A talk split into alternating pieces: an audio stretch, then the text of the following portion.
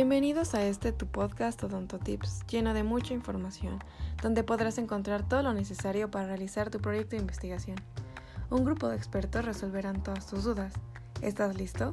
Empieza por nuestro primer episodio para descubrir más.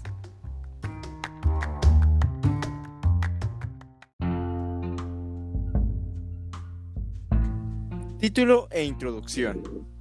Es la sección inicial de un texto en la que se contextualiza y brinda al lector la información previa del tema, que será tratado en el desarrollo posterior y en las conclusiones. Muy buen día. Capítulo 2 denominado Desarrollo. En este capítulo hablaremos de dos partes fundamentales y de suma importancia del protocolo de investigación, que viene siendo el título e introducción, así como algunos criterios, características. Para comenzar, mi compañera Alexia les brindará información acerca de esto y posteriormente mis compañeras. Por favor, doctora, ¿podría comenzar a darnos alguno de sus criterios o características de estas dos partes del protocolo de investigación? Muy buen día. Buen día, doctor. Gracias por la bienvenida y bienvenidos a ustedes su podcast Odontotips. El día de hoy desarrollaremos los primeros elementos del protocolo de investigación, en este caso de la FE Zaragoza.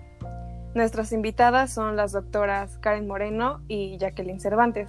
Buenas tardes, doctoras. Muy buenas tardes. Buenas tardes. Y bueno, como sabemos, el primer elemento del protocolo de investigación es el título. ¿Podrían explicarnos un poco acerca de cómo se establece?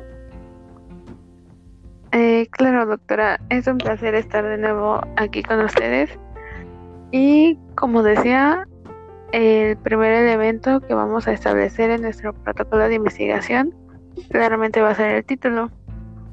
Este es indispensable y tiene ciertas características.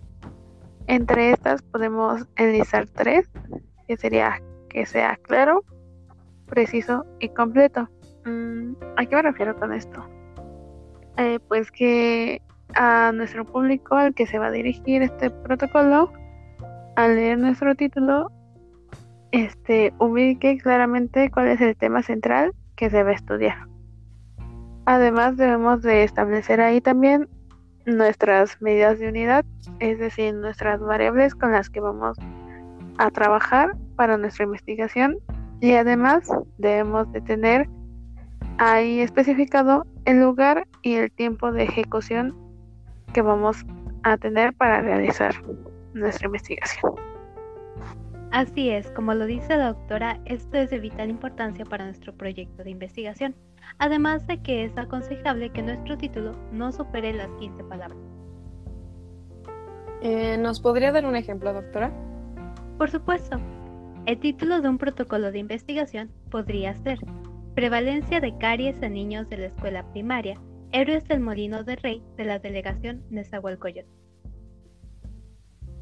Mm, remontando a lo que dije en el ejemplo que nos acaba de dar mi compañera, mm, podemos establecer entonces como tema central a la carie en los niños.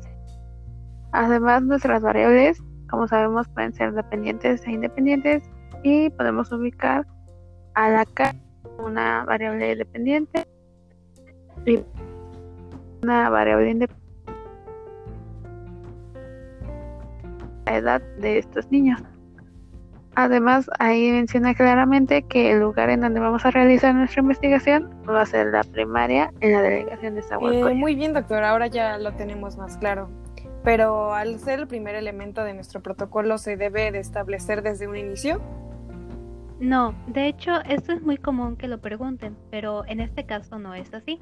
De hecho, lo más correcto que se puede hacer es establecer el título una vez terminado el protocolo, para que éste pueda ser más adecuado y pueda englobar mejor toda la idea. Bueno, de acuerdo a lo que ya nos dijeron ya anteriormente y que ya lo logramos comprenderlo, eh, el siguiente elemento que aparece en nuestra lista es la introducción. Vaya, al hablar de la introducción podemos hablar que este es un elemento muy importante, ya que en él se van a presentar los aspectos más relevantes y se va a hacer una descripción general de todo el protocolo.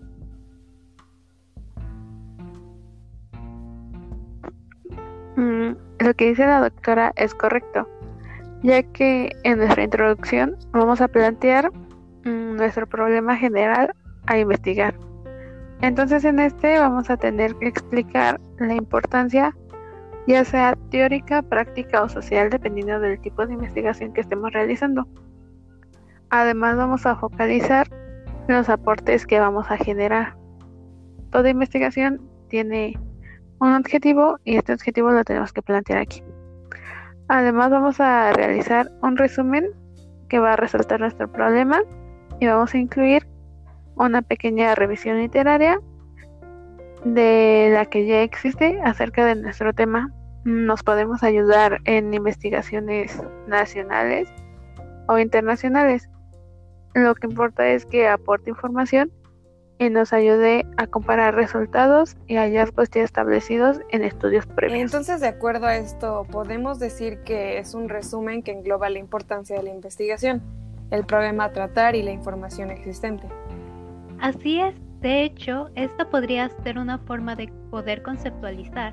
Además, debemos de tener en cuenta que en este apartado se debe de tener una extensión de más o menos una a dos cuartillas.